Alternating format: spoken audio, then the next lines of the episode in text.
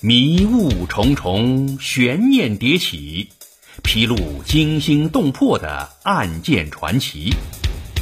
包剪抽丝，去伪存真，揭开错综复杂的尘封真相。一个个扑朔迷离的谜团，一个个扣人心弦的故事，一个个震撼心灵的史实。欢迎收听《古今悬案、疑案、奇案》，编著文章，播讲天路有声。亲爱的听众，你好，今天要为您播讲的是龟山汉墓，解开古墓之谜。民间有句俗话：“先秦看西安，两汉看徐州，明清看北京。”江苏省徐州市之所以因两汉文化闻名于世，是因为从这里走出了中国第一位布衣皇帝刘邦。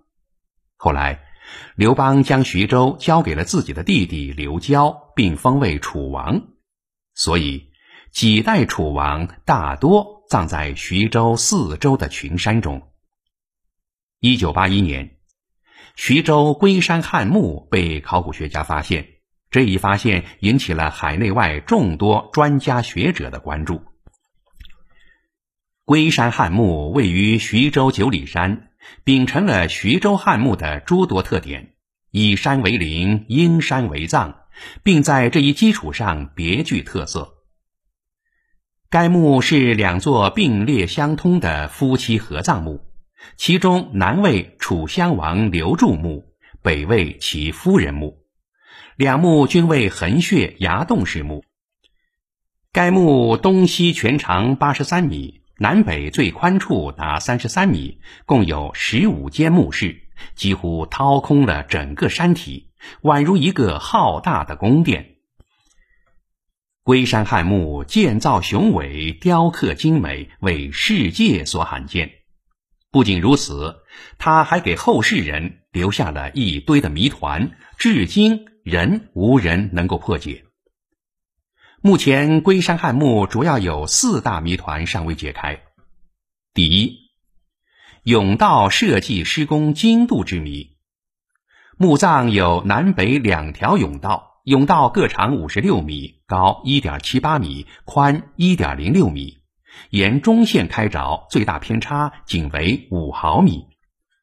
两个甬道之间相距十九米。夹角为二十度。如果将其向西无限的延伸，其焦点将位于一千公里外的西安。这是迄今世界上打着精度最高的甬道。甬道由二十六块重达六到七吨的塞石分上下两层封堵，塞石间排列的十分紧密，连一枚硬币也无法塞进。并且甬道两壁都磨如平镜，按当时的技术水平，工匠们是如何修建这样的墓道的？第二，崖洞墓开凿之谜。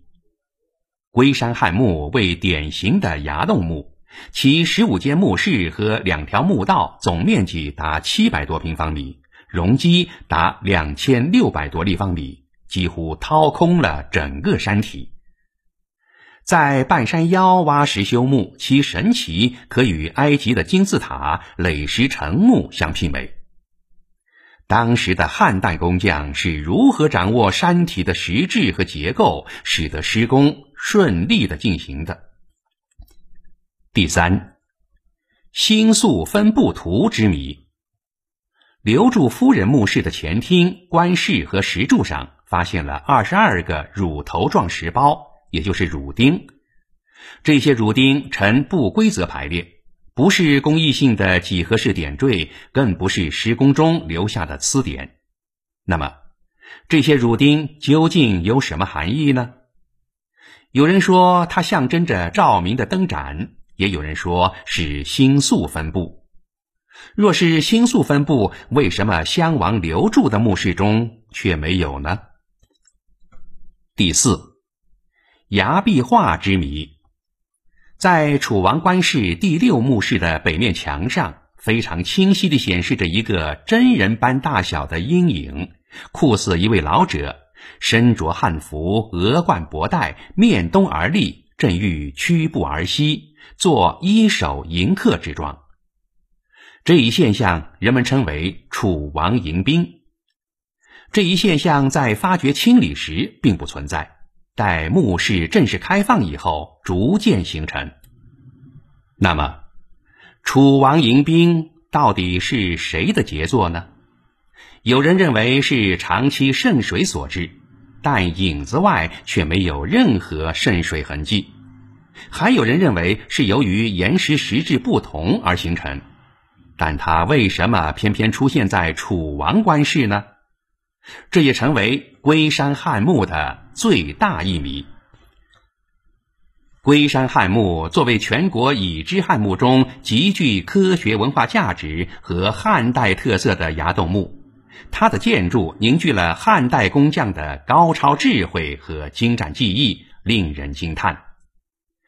龟山汉墓留下的谜团引起了不少专家和学者的兴趣。徐州龟山汉墓管理处也向社会公开寻求有识之士来探谜破谜。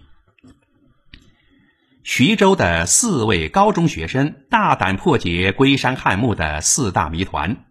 他们认为，利用阳光定位及墓道开凿车打磨车，精确打造甬道；利用相似三角形定理进行山体结构勘测和开掘。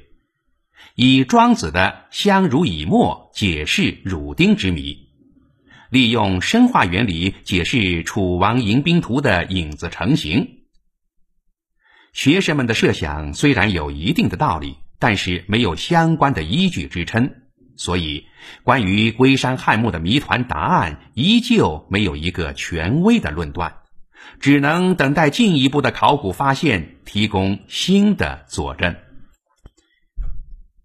历史话外音：龟山汉墓出土的文物相对较少，但其中仍不乏精品。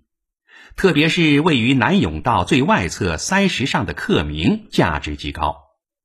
此刻铭除了有塞石编号以外，正文为九行四十四字，内容为楚王薄葬遗训，是目前经科学发掘出土时代最早以薄葬为主题的刻石文字。对研究汉代薄葬思想、西汉楚国中期以后墓葬葬制等具有重要的意义。同时，该墓刻石及朱书文字正处于篆书向隶书过渡的时期，或称之为古隶，为研究汉字书体的发展提供了较为珍贵的实物资料。好了，亲爱的听众，今天就为您播讲到这里，感谢您的收听，咱们下节再会。